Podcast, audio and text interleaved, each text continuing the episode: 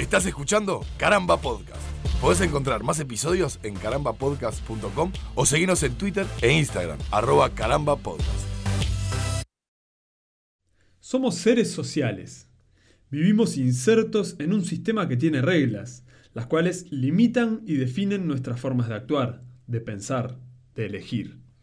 Detrás de cada una de nuestras acciones se ocultan miles de pequeñas decisiones ajenas que incluso son anteriores a nosotros mismos.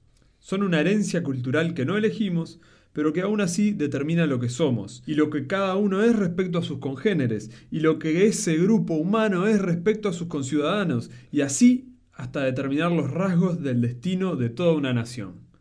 Es que, palabra a palabra y voto tras voto, nadie está libre de la política. Bienvenidos a un nuevo capítulo de Nadie está libre, este podcast en el que junto a Nico eh, hablamos de, cosas que tenemos ganas. Y en este caso teníamos ganas, en tiempos de campaña política, ¿por qué no dedicarle un capítulo particularmente a la política propiamente dicha y sus derivados? En año de elecciones, sí. una frase que hoy escuché en dos lugares distintos, surge eso, ¿no? De, ah, y sí, porque ahora la ruta... Y bueno, estamos en año de elecciones. Sí. En año de elecciones. Es un año tan particular. Es un año tan particular. Eh, eh, no, no, hemos tenido hasta el momento tampoco una campaña demasiado movida o demasiado que haya generado demasiado revuelo, probablemente porque estamos dentro del periodo de, internas. Bueno, y es como que se han movido de manera bastante, bastante cuidadosa, creo, los partidos, los, diferentes candidatos, como para tratar, dentro de lo posible, si bien ha pasado de manera bastante dispar en, los diferentes partidos políticos, de eh, no, no, no, agredirse mutuamente y demás. En, nuestro país, un poco de contexto, tenemos una campaña, eh, tenemos un, periodo eleccionario, como se llama, el año electivo, ¿no? El año electivo, no el año electivo, que es el año de clases. Eh, muy largo, muy largo. empiezan las internas o elecciones primarias, como se les llama en otros lugares, que son las elecciones de cada partido, sus candidatos a presidente y demás. Empiezan en, o sea, son en junio. el 30 de junio. Y ya estamos en campaña desde principio de año, se podría decir, si bien se va recrudeciendo a medida que se aproxima la fecha tenemos esto a fines de junio, las internas. Ahí se definen los candidatos únicos de cada partido para las elecciones. Tenemos muchos partidos este año, además. Sí, han surgido partidos nuevos y demás. Estas elecciones son en octubre, ¿sí? Luego, en caso de que no haya un ganador pleno con la mitad de los votos más uno. La mitad más uno, se va a balotage. El balotage, que sería en noviembre. Y en mayo del año que viene, o sea, dentro de un año, tenemos elecciones municipales en cada uno de los departamentos del país. O sea, prepárate, porque de acá a mayo vamos a estar con jingles, esto, lo otro, y te trastoca toda la vida. ¿Te gusta o no? E-, ese era uno de los temas que quería, que quería que tratáramos el día de hoy, que quería que habláramos el día de hoy. Em, porque justamente la campaña, la, campaña política y el, y el comienzo de, de estos jingles que empezamos a ver en la tele y los spots publicitarios y demás, eh, justo eh, esto coincide con que en, TV Ciudad están dando un, documental súper interesante que se llama Crónicas de Campañas. Muy eh, bonito, ya vi el primer episodio. Súper interesante, donde, donde básicamente lo que, lo que retoma es... bueno, imágenes de archivo y entrevistas con publicistas que se encargaron de las campañas desde el 84 en adelante, es decir, desde la vuelta a la democracia en nuestro país en adelante.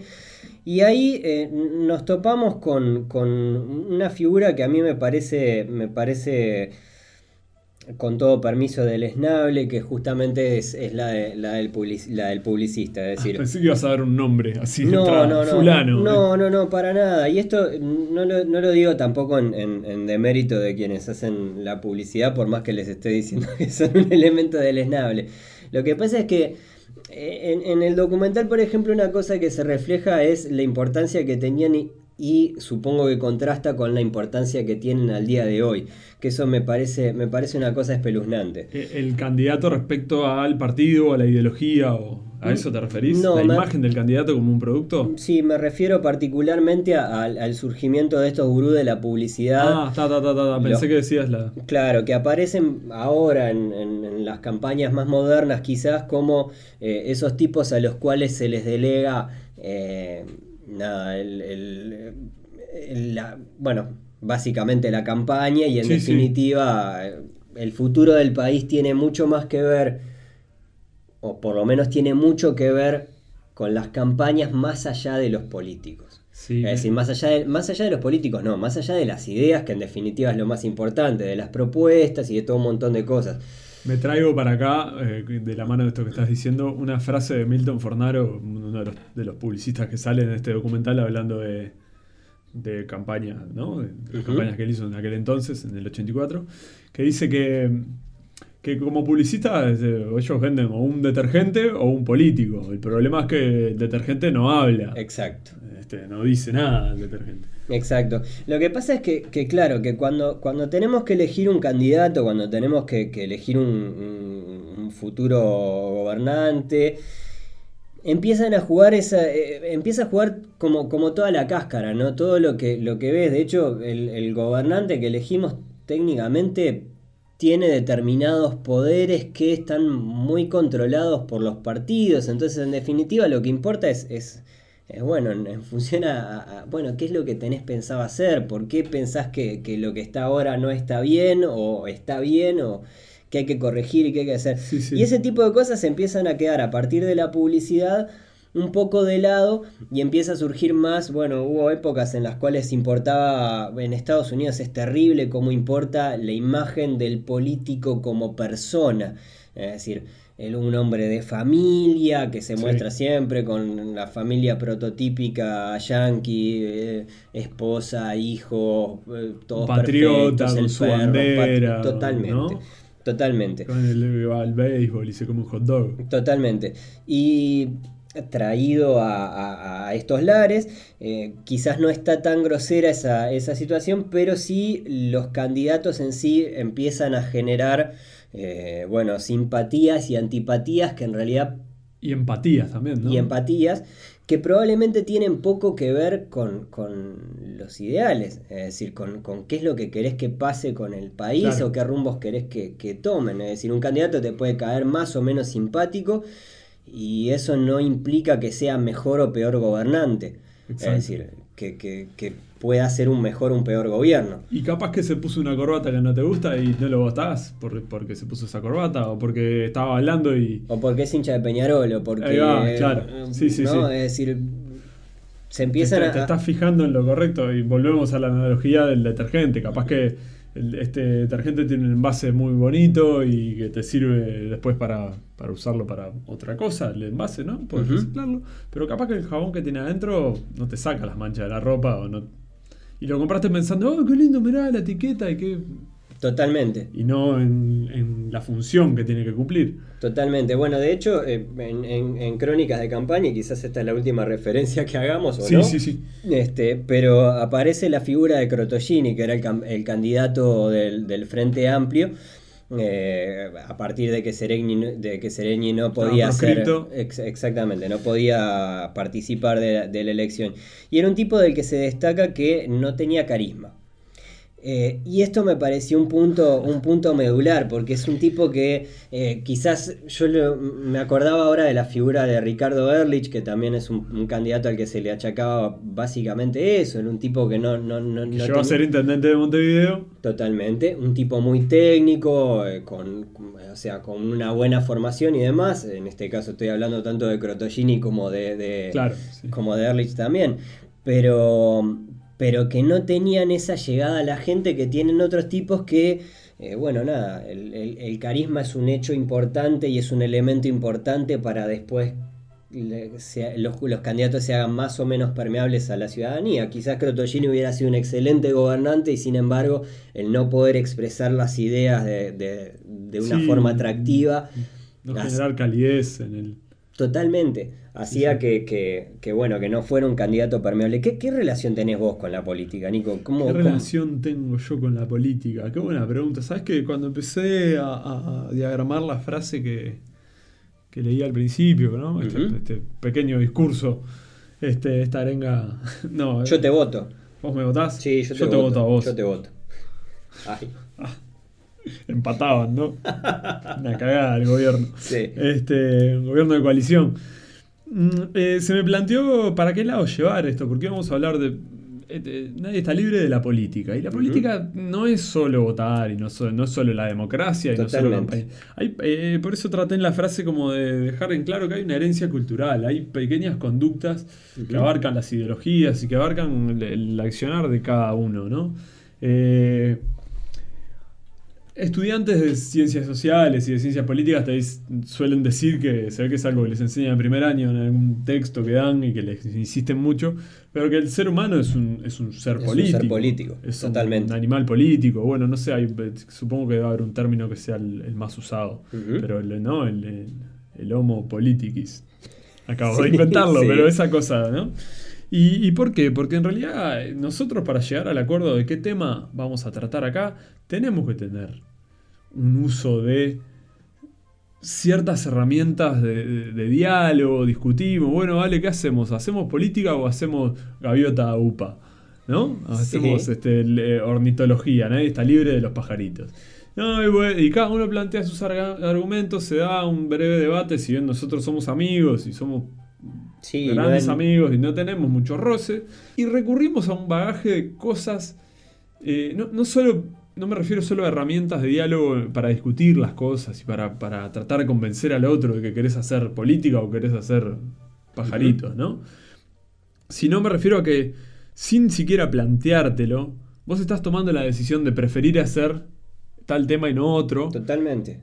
Y eso también son cuestiones ideológicas o de formas de razonar y, y que de fondo encierran una- unas ciertas políticas, como se- en el sentido, capaz que mejor el ejemplo sería hablar de mm, las políticas de la empresa, cuando uno entra a trabajar en algún lugar y te dan el manual de, ¿no? De- del empleado Sí, exacto. o algo así, un código de conducta. Políticas, las políticas como una bolsa de normas y de límites, que, ¿no? Exacto. Dentro de esto vos podés actuar. Acá te podés- puedes mover. Son las reglas del juego, en Son reglas del juego y, y me parece que lo que la diferencia, mm, en De un definitiva... Sí, o, o lo que hace que el término no sea sustituido por ley o por algo así, es justamente el, el diálogo quizás. El hecho Claro. de que si bien para llegar a la ley hace falta diálogo y de- en estos países democráticos, con democracias establecidas o bastante establecidas, es mediante el voto de los representantes, ¿no? En, en senadores, diputados, etcétera, que votan las leyes en representación del pueblo. También lo usamos el término política como sinónimo de hacer política. Tenemos eh, mucha gente que te dice, "Ah, a mí la política no me interesa. Claro. Y, y- y en realidad no te interesa y no le das bola, pero no le das bola que a los partidos, a los candidatos, a lo que hablan en el Senado. En definitiva, te estás planteando ser un antisistema y en el momento en que saliste a comprar un litro de leche o a tomarte un Omnibus, estás participando de, la- de las políticas. Ahí dijiste, dijiste un montón, un montón de cosas que son súper interesantes. Primero que nada, que, que sí, en la frase mismo mencionabas que como seres sociales eh, somos, pasamos a ser seres políticos. Es decir, creo que la política es una cosa necesaria más allá de, la política sistémica, digamos. Sí, es verdad, todos los vínculos que generamos tienen, tienen eh, un, algo de, política y de, bueno, tratar de discutir como para, para eh, bueno, tratar de ver qué, qué es lo que, cuál es el bien mayor para todos en algunos casos, o en algunos otros casos hay gente que quiere tener un bien mayor para sí mismos o para un grupo de gente. Privilegios, eh, ¿no? Y ese tipo de cosas. Y lo que decías recién con respecto a. er- Era también uno de los puntos que, que no, no quería que dejáramos pasar, que justamente eh, esa, esa, esa frase que escuchamos repetida y sobre todo más eh, ahora en, en, en época de campaña. eh, De la, de la apolítica. No, a mí la política no me gusta, no, la política.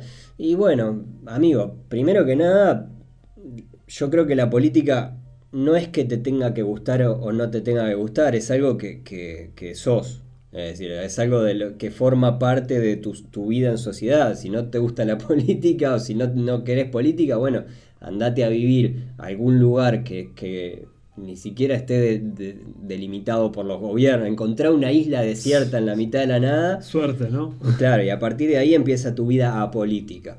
Eh, Si no, no, no, no hay forma. Y después lo otro que mencionaba recién que me parece fundamental.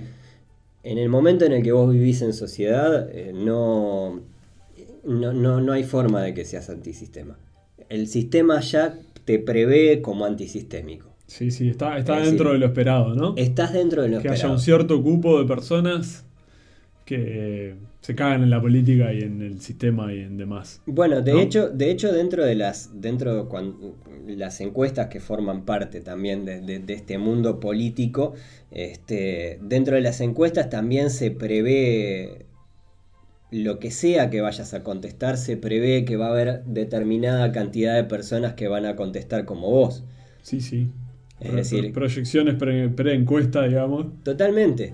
¿Cómo, decir, cómo va a salir esta encuesta? No, salir. no, no, no, no hay forma, no hay forma de estar por fuera. A, a mí la, la política me genera, me genera un montón de cosas. Para empezar, la alegría de estar en, en- en democracia, que es un sistema, es el sistema en el que por suerte eh, vivimos, que tiene sus, sus, def- sus defectos y sus cosas que, que, bueno, que por momentos nos ponen los pelos de punta, pero creo que es el menos, el, el menos Es perfectible. eh, sí, es Sí. per- eh, claro, es un sistema perfectible, Pero ¿qué cosa no es perfectible? Evidentemente todos pensamos que la solución va por determinado lado y nuestras convicciones muchas veces nos aferran a determinadas ideas que por más convencimiento que nosotros tenemos es necesario discutirlas con, con las otras personas. El- el- la política implica el discutir desde el lado positivo, y esto quizás es un pensamiento ingenuo, ¿no? Pero discutirlo para, para, para convencer, y el convencer no necesariamente como un elemento malo, sino como vos, hablemos esto, pensemos, pongamos teorías, estudios y todas las herramientas que tenemos a disposición para tratar de, de, bueno, elegir cuál puede ser el rumbo que lleve mejor eh, al, al país, al mundo, a la, a la intendencia, al, o sea, al departamento, es decir, es básicamente eso. Más, más como política, o sea, volvemos un poco al tema de la política partidaria. Yo pienso, ¿qué, qué es la política? Si te preguntaran qué es la política, ¿no? Que-. ¿no? No, no, no ni siquiera qué considerás vos que es la política. ¿Qué, qué es la política? Esperas que escribirlo. Me acuerdo de un, este, no sé si vamos a dar nombres. Sí, ya dimos nombres. Eh, hay un conductor radial acá con un largo trillo que se llama Abel Duarte, Sí. que ha participado del Partido Colorado y ha estado en listas y demás. Y cuando él se tiró a candidato de no sé qué, si intendente, o si iba solamente como Como diputado. diputado, senador o algo así. Eh, recuerdo claramente un periodista que le preguntó, y Abel, ¿por qué? ¿No? Un tipo muy, muy, con mucho contacto con la gente, organizar muchos bailes en el interior y no. Sí, un tipo muy extremadamente popular. Muy popular. Eh, iba al hecho de que Abel Duarte le preguntaron que. Y Abel, ¿y por qué tirarte? Y, y la respuesta de él fue muy curiosa. Dijo, porque cuando yo era joven y veía allá en el, en el interior donde yo vivía no sé cuánto, que venían cada tanto cuando empezaban ¿no? las, las campañas, Las las y llegaban camiones y armaban un espectáculo y hacían eh, una carmés y chorizada y no sé qué para toda la gente. Yo decía, ay, ay, esto, esto es la política, qué interesante, qué, qué lindo. Y me gustaba eso y me, y me metí. Como una cosa circense, ¿no? Claro, ahí está. Vos sabes que por mi trabajo en estos días he estado un poco por. No en el interior profundo, pero en, en zonas. mm, Aledañas a Montevideo. aledañas a Montevideo, algunos pueblos y villas y lugares más, más pequeños, ¿no? Y se vive, si bien en Montevideo la publicidad es totalmente invasiva, tenemos las columnas llenas de carteles y los edificios con eh, ploteos y cosas enormes, ¿no? Eh, pero el tema del club político, de la chiquita, eh, llegué a ver en una cuadra. eh, en las afueras de la ciudad de Las Piedras, relativamente a unos veintipoco kilómetros de Montevideo, llegué a ver cuatro clubes eh, de tres partidos políticos distintos pegados, uno al lado del otro. Claro. Estos clubes que florecen ahora en esta fecha, porque no son De clubes. partidos políticos diferentes. Sí, cuatro clubes de tres partidos. O sea, eh, supongamos partido A, partido B, partido C, partido B de vuelta. Claro. O algo así, como intercalados, pero de, todos, todos ahí en la misma cuadra. Este, y tiene positivo y tiene negativo, eso sí, por supuesto. O sea, qué bueno que haya gente que se pueda expresar y demás, y que estén todos conviviendo pacíficamente en una misma cuadra y ahí, ¿no? Y por otro lado, esto que decíamos, es un negocio, ¿no? Hay este, esto mismo que recogía el testimonio de Abel Duarte. Eh, el, circo que se arma, la venta de. la, compra de votos. Claro. Eh, bueno, ahora cuando, cuando mencionabas esto de los, de los diferentes clubes políticos conviviendo y bueno, en Argentina se está viviendo quizás de una manera más, algo más parecido a una, una brecha que separa como dos polos. Nada, pensaba... La grieta, como dicen ellos. La grieta, exacto. Que en realidad pensaba en, en, en, en algo que, que, hablábamos hace un rato con respecto a, a la necesidad de discutir y a cómo, a cómo se llegan a, esas grietas. Porque probablemente, eh, nada, la discusión no deja de generar como, como ese impacto de, de, discusiones más acaloradas, en las que cada uno quiere tener la razón.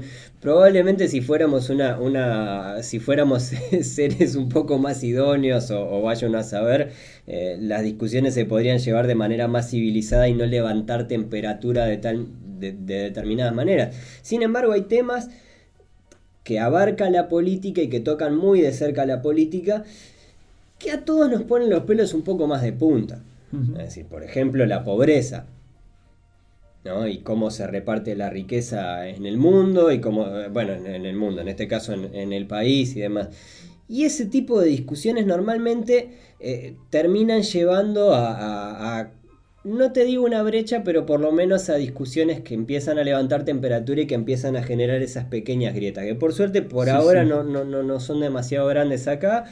Eh, pero nada, creo que en el fondo no deja de haber una necesidad de discutir, hablar las cosas. Eh, a mí me, me, pone, de verdad me, irrita mucho el, el, el, embanderamiento, es decir, el embanderamiento no me refiero a la militancia, sino que me refiero más al, al, fanatismo, al la, fanatismo. la ceguera, digamos. Sí, totalmente. Bueno, pienso en algo. Eh, recuerdo que un suegro que tuve, la primera vez, la vez que lo fui a conocer, me dijo, en esta mesa no se habla ni de religión, ni de política, ni de fútbol. Qué fuerte. Y, y fíjate las categorías. Religión, fútbol y política. Para mí, yo si tuviera que aunar todo eso bajo un mismo término, es la irracionalidad. Sí, totalmente. Porque justamente la política que estamos hablando, que tiene que tener un fundamento de diálogo, no me voy a meter en la religión porque espero que algún día hagamos acá un espacio sobre eso. Pero convengamos que, pongámonos de acuerdo en que la religión no tiene una base muy lógica. No, claro. Correcto. Es decir, se basa en la fe. La fe, Punto. ahí. Es decir, ilógico desde ese punto de vista. No se discute, no sé, vos crees en que ¿eh? crees en lo que quieras. Está. El fútbol, tampoco. ¿Cómo explicás, vos que sos más futbolero que yo? Mm, yo puedo mirar cualquier partido de fútbol y no se me mueve un pelo hasta que me doy cuenta que, internamente estoy hinchando por el que va perdiendo por lo general. Sí. Menos cuando juega la selección. Cuando juega la selección, no sé. Y no sé explicarlo porque tampoco soy un tipo muy chauvinista ni patriótico. no voy a decir ninguna ordinariedad, pero los símbolos patrios y demás. Bueno, está bien. Entiendo que son necesarios. Es otro tema también para traer algún día. A, lo que voy es lo siguiente: meter la política en, la misma bolsa que el fútbol y la religión para no generar discordancia en un diálogo es pararse en ese sentido de que yo soy blanco como hueso de bagual o soy colorado como bragueta de ladrillero. O sea, no se dice así, ¿no? No, no se dice así. Bueno, pero justamente es, el estar en, Yo no me vas a convencer, no, no puedo hablar de esto con nadie porque se pica. Totalmente. Se pudre todo, terminamos a la piña. Totalmente, y es que justamente eh, hay, hay, una necesidad de discusión y de hablar de, de hablar de determinadas cosas. El tema es es como, es como eh, no sé, pensaba ahora cuando, cuando lo mencionabas como un acto de poca fe en, la discusión. ¿El suegro? Sí, claro. Sí, sí. Es decir, es como, vos, ¿cómo, vas a vetar estos temas? ¿Cómo, ¿Cómo es que de esto no se puede hablar cuando en realidad la base de esto es que se hable y que podamos nada, intercambiar ideas para tratar de mejorar. Y bueno, pero viste que las familias son pequeños regímenes eh, dictatoriales. Entonces, si el viejo dijo, acá no se habla de esto, señor. Bueno, Este, de hecho, de hecho a mí hay, hay un- una, un- un- una, una terminología que me, me- me irrita a rabiar, que, que es eh, la- la- el facho y la foca. ¿no? El facho y la foca. La fábula de. ¿no? De Parece una, Sopo. fa- una fábula de sopo, exacto. Pero, pero particularmente me, me- me crispa los nervios. Es nuestra propia grieta uruguaya. Fa. Casi. ¿no? Pero es terrible, porque además es como... Me- eh, definime primero, por- yo por si hay gente que no tiene los términos. Facho es medio internacional el término, ¿no? Sí, es medio internacional, eh, haciendo referencia al fascismo y que normalmente se asocia a los partidos de derecha. Y eh, la foca, la foca, focas es, un- es como un término despectivo que se utiliza para los, vota- para los votantes del Frente Amplio porque aplauden todo como focas, todo Claro. lo que, lo Sin- que dice el gobierno. Y en realidad a mí me, me- lo, creo que lo que más me molesta de, de- de la terminología tiene que ver con una, una fidelización por oposición. Es decir, yo creo que ah, yo leo, leo, eh, leo que me dicen foca, por ejemplo, y lo primero que pienso es anda la puta que te parió. Con todas las letras. Es decir, em- estás, estás echando a la borda la posibilidad de meter cualquier argu- argumento racional y, y tener la posibilidad de discutir en serio una cosa Claro. y, lo, y en lo que te enfrascas es en que yo formo parte de un grupo de gente que lo que hace es aplaudir, con, aplaudir todo lo que dice el gobierno. Entonces está listo, perfecto. Lo que hiciste fue generar la brecha. Yo ni en pedo te voy a votar. Claro, no ni, voy a. ni en pedo voy a... Porque no, tengo, no, no, no hay una discusión, no hay un contigo, intercambio. No puedo discutir contigo. No voy a. eh, como decía Mark Twain, no, no discutas nunca con un idiota porque te va a llevar a su nivel y ahí te va a ganar por experiencia. Te Eso- baja a su nivel y te derrota. Totalmente, pero además creo, creo que eso esa, es algo que lleva, e- eso lleva al empobrecimiento de la, de la campaña. De hecho, hoy en día, eh, cuando vemos la, la- todo el bombo y la importancia que ha cobrado la publicidad dentro de la política y todo esto, tiene que ver porque las, las elecciones actualmente se definen eh, en base a los indecisos. Es decir, a gente que todavía no hay... Y que normalmente sí son, son personas que podríamos definir un poco más como apolíticas. Es decir, no por... No por eh, apolíticas por desinterés, si se quiere. Acá- Sí, acá más, volátil, más flotante. no Totalmente, acá llama. las elecciones, también vale la aclaración, en Uruguay las elecciones son, son obligatorias. La- Entonces, menos las internas, las demás son todas obligatorias. Totalmente. Entonces, a partir de ahí hay un, hay un, un cúmulo de votantes que quizás en otros países no, no tendrían mayor relevancia, salvo que, que- que tengas ganas de, de- de- de- de- de ir a por un voto que es pro- poco probable que consigas. Sí. Eh, pero, pero en este caso son personas que si bien pueden votar en blanco, anulado y demás, eh, también es posible que se vuelquen para alguno de los, de los lados. Y, y justamente e- eso es lo que me parece que, que- que es, me parece que es consecuencia de que hay votantes que están muy aferrados a los partidos. Claro. ¿Me explico? Sí, sí, sí. Es decir, a mí no me vas a mover, yo a vos no te voy a mover y él a nosotros dos tampoco nos va a mover. Entonces, entre nosotros no nos vamos a mover, vamos a repartirnos los que, los que están ahí bollando en el medio y que... Entonces, a partir de ahí se va a ideas más simples, ¿no? Eh, a discursos que quizás no tienen tanto, tanto nutriente, no tienen tanto... ni siquiera tienen sentido. Creo que muchas veces la gente que se define como, o sea, que, que habla como, como hablábamos hace un rato, de que no le gusta la política y demás, te lo asocia también con que sí, los políticos son todos unos ladrones. Son todos iguales. Son todos iguales, son, Son todos, todos unos ladrones, este, no, ah, las promesas que no, después no cumplen y que no las cumplen porque son malos Y roban. y roban. Todos roban. Y ahí hay, hay, hay matices, ¿no? Es decir, dentro de la campaña sí se hacen promesas, es, es real. Muchas veces pasa que eh, por desinformación o por no querer mirar o, por, o quizás por, por, por tratar de captar la ingenuidad de determinados votantes, se prometen cosas que después se sabe que no se van a cumplir, como también pienso que otras veces nada, te encontrás con un país que no era, no estaba como, como esperabas, o hay determinadas soluciones. Eh, quizás Deberían prohibir las promesas Claro. en campaña. Bueno, Prohibido prometer. Si vas a, a hacer un eh, juicio de valor así tan, tan. Juicio de valor no, pero una cosa tan eh, sólida y palpable como una promesa debería ser, ¿no? Ujú. Eh, explícala, claro, justificala. claro, ¿Cómo vas a generar 600.000 puestos de trabajo? claro, Eh, así tenemos este números. claro. Pero, lamentablemente, no, To- no. Totalmente. De hecho, ahora estaba pensando en, en- en la retórica, ¿no? En el, en el arte de la discusión, que, que creo que es un, un- eje medular de, de- de a dónde ha llegado la, la política al día de hoy, que es una cosa que se remonta de la antigua Grecia, que, y que hasta el día de hoy la tenemos ahí. ¿Sabes qué pienso directo de esto? Eh, Estados Unidos, clubes de debate, por ejemplo, donde Bueno. desde niños hay, hay campeonatos y eh, hay jueces de... Hay pibes que se entrenan en cierta manera o que los educan para debatir.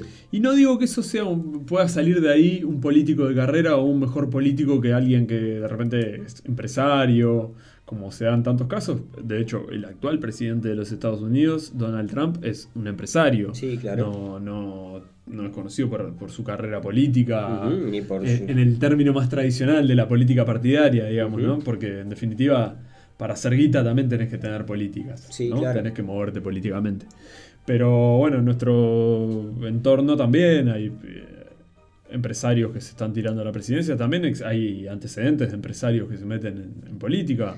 o de políticos que se meten en empresas. Pero es que ese tipo de Eh, cosas terminan, a mí, a mí lo que me llama la atención, por ejemplo, es que terminan siendo destructivas. Yo, en cierta forma, y hace, hace tiempo lo, lo- lo discutía con alguien, lo discutía, lo uso desde el término más, más eh, una discusión Sí. sana, ¿no? De, de, de- de Sí. a vos, vos qué pensás de los debates y demás. Para mí, por ejemplo, los debates son instan- podrían ser instancias eh, súper interesantes. Eh, súper interesantes y hasta necesarias. Es decir, eh, que se discuta públicamente, que se hable públicamente de qué es lo que se propone, de qué es lo que, de cuáles son los rumbos y demás. Lo que pasa es que vivimos en tiempos en los que la política básicamente no busca, no busca el consenso y no busca necesariamente el, el- el, bueno, está bien, si gano yo, gano yo, si ganás vos, ganás vos. ¿Me explico? Sí, sí. Es decir, esas ideas no se discuten de esa manera. Los debates normalmente lo que terminan siendo es un- un- gente tratando de hacerse zancadillas los unos a los otros como para poder... Marxista. Claro. Marxista. Bueno, así cerró eh, Julio María Sanguinetti aquel Debate debate, histórico, con- ¿no? en un debate histórico con Tabaré Vázquez. Este, eh, pero Marxista, claro, sí, ¿no? claro. Básicamente era lo que yo te estoy haciendo a vos ahora. Sí. Cuando él iba a hablar le decía, foca, foca, decía, facho, facho. Totalmente. Ah, perdiste. Está. Y se terminó la discusión porque no se puede discutir, porque el otro que queda es que nos agarremos todos a piña. Bueno, dale. Ahora cuando terminemos, si querés, nos, tiramos los bracitos un poquito afuera. A, lo que voy es que, es que bueno, nada, hay, hay, yo creo que hay una necesidad de discutir determinadas cosas y que la discusión hoy en día a lo que se lleva es a la oposición por, por eh, bueno, ahí surgen falacias, surgen determinadas herramientas como para tratar de ganar un debate. ¿Qué es ganar un debate? Ganar un debate técnicamente es hacer, eh, dejar la impresión de que, de que el otro no tiene razón con respecto a vos. Es decir, eh, básicamente es eso. Con, eh, le- le- Cuando- asumir que perdés. Claro, pero hay, cuando hay un, un- un triunfador y hay un derrotado en un debate, es una mierda.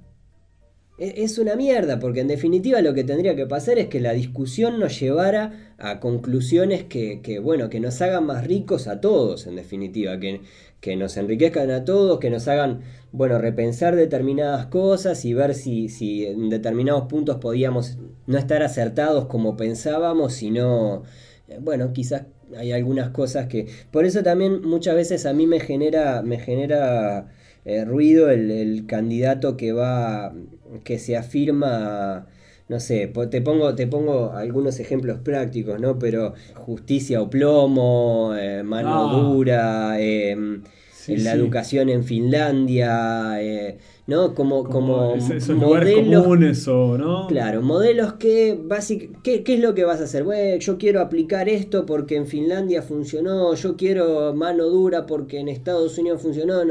son, son sociedades diferentes, son... Eh, nada, métodos que no están probados y que me, enerva que se afirmen en, este es el modo y punto. Claro, y volvemos un poco a eso que, yo te decía hace un rato. Eh, te, te, agarrás de un eslogan y repetís eh, de un eslogan o un modelo así ilustrado, ¿no? Una cosa ilustrado de dibujo, ¿no? Como una especie de, de afiche pintoresco y no tiene nada atrás. Totalmente. tiene un ¿Cómo vas a lograr esto? ¿Cómo? Porque por lo general este tipo de paquetitos armados que tienen más éxito suelen ser los que están vinculados, pongamos por caso lo que la, realidad de Brasil, ¿no? El discurso de odio o el discurso de, enfrentarse al otro, ¿no? Bueno. Eh, eh, termina ganando eso, ¿no? No termina ganando... Claro, ¿qué es lo que tiene eso? Eso para empezar tiene eh, ideas simples, ¿no? Es decir, a eso es a lo que voy con el empobrecimiento de, de, la discusión. Lo que tenés son ideas simples, ideas efectivas. Básicamente, ¿qué hay que hacer? Hay que matar la delincuencia. Hay, que, matarlos a todos. Hay que conseguir trabajo para todos. Hay que. No, nada, tienen que mejorar los sueldos. Tienen que. Y bueno, sí, técnicamente. lo, que, lo que muchas veces no pensás es, es como eso de desvestir un santo para vestir a otro. Eh, sí, está bien. Dijo una vecina el otro día en el almacén allá, en, el supermercado de barrio. Pasa que está, hay mucha violencia, mucha violencia en todos lados, hay que matarlos a todos a esto. claro. Bueno, ¿qué, te voy a decir? Bueno, ves, a mí me, otra, otra cosa que me genera muchas veces es, es el que me parece que es reflejo de, lo que después termina pasando en la política, son las discusiones de las noticias, los comentadores seriales de las noticias en, los portales, ¿no?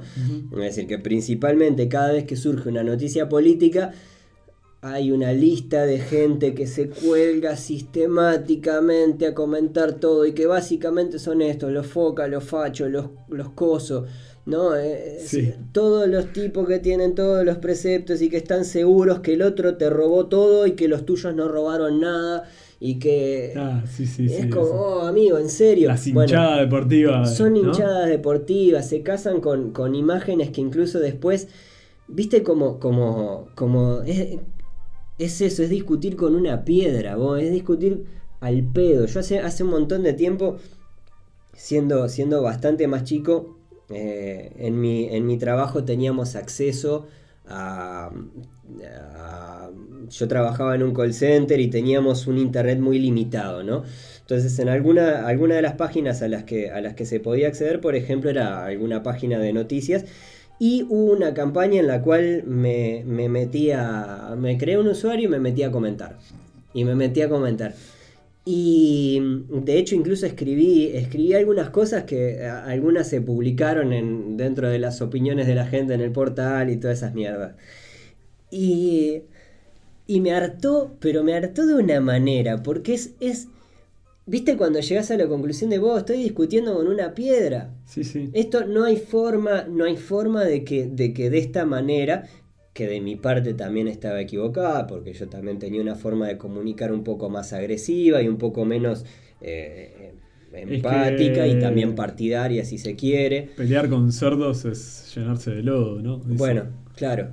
Entonces, eh, nada, me parece que también un poco con la política de hoy estamos yendo como a esa, como por ese rumbo, ¿no? Como por el rumbo de vamos a terminar todos pensando, discutiendo, no queriendo discutir con con, bueno, con el fanático del otro lado, lo que sea, en vez de tratar de, bueno, entre todos hablar para ver cómo se puede tratar de mejorar. Es decir, ¿a cuánto estamos de votar todos juntos en el Estadio Centenario mediante aplausómetro?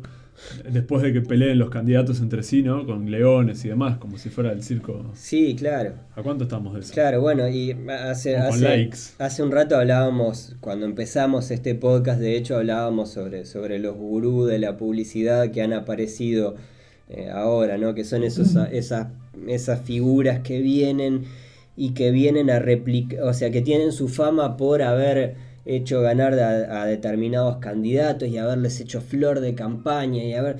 Y claro, y te pones a pensar y decís, claro, pero ahí estás trayendo un modelo exitoso desde la imagen en vez de poner fuerza en el discurso. En, el discurso no, en, el razonamiento político y en las ideas, en definitiva. Porque ni siquiera es el discurso, el discurso es parte de la campaña.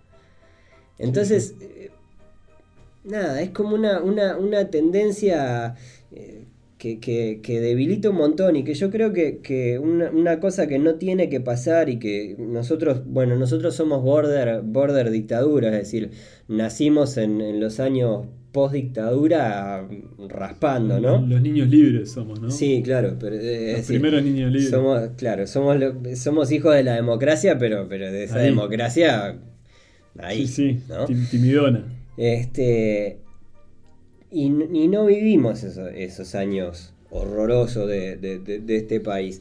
Y creo que una cosa que, sin embargo hemos, por lo menos nosotros dos hemos mamado desde chicos, es que hay que pensar que la, democracia es una cosa que hay que cuidarla porque como dijimos también hace un, hace un tiempo, eh, es necesaria. Es necesaria, hay que cuidarla desde muchos puntos de vista. Eh, por eso también cuando salen nada, campañas de un lado, del otro, lo que sea, con respecto a las fake news, a, al agreder al, al, otro, al que vota o al que piensa diferente a lo que pensás vos.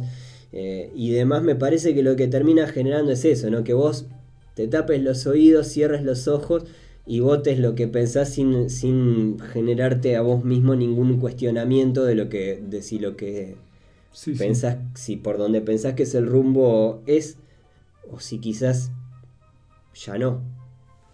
Y la base de todo esto es el diálogo, y el diálogo no es solamente emitir opiniones y emitir comentarios, sino que el diálogo tiene una mitad que es escuchar al otro, ¿verdad? Y toda la parte que es eh, de expresión empieza acá adentro, ¿no? Empieza en la producción de lo que uno va a decir y pensar bien lo que uno va a decir para hacerlo más ¿no? lo más acertado posible, lo más limpio posible, sin caer en ninguna de esas falacias de ni insultar al otro, ni de, ni de agarrarse de fantasías. Observar, razonar, respetar al que tenés enfrente y escucharlo también. Escucharlo aunque, aunque partas de la base de que no estás de acuerdo. Ver lo que está haciendo el que está, el que está gobernando y no entenderlo como, como está todo mal, sino vos pensar realmente si, si, si, si no hay alguna de las cosas, si te toca hacer oposición, por ejemplo, si no hay alguna de las cosas que se estén haciendo bien y que quizás en lo que te tengas que basar sea en, bueno, hay determinadas cosas que se hicieron bien, punto. No deja de ser hoy en día una ingenuidad política pensarlo desde ese punto de vista, porque la discusión no va por ahí, claramente no, no va por ahí Sino que va en el, bueno, está, listo. Estos hicieron todo mal, robaron, coso. Eh.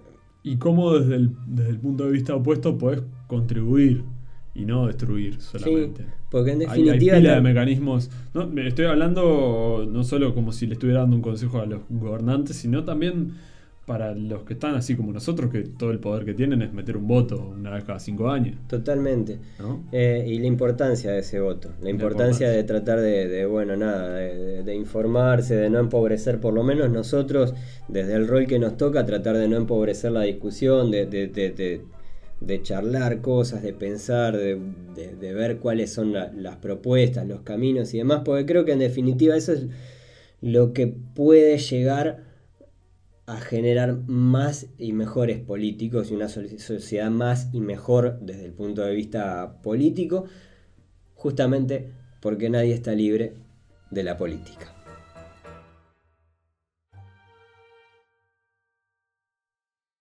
Estás escuchando Caramba Podcast. Podés encontrar más episodios en carambapodcast.com o seguirnos en Twitter e Instagram, arroba carambapodcast.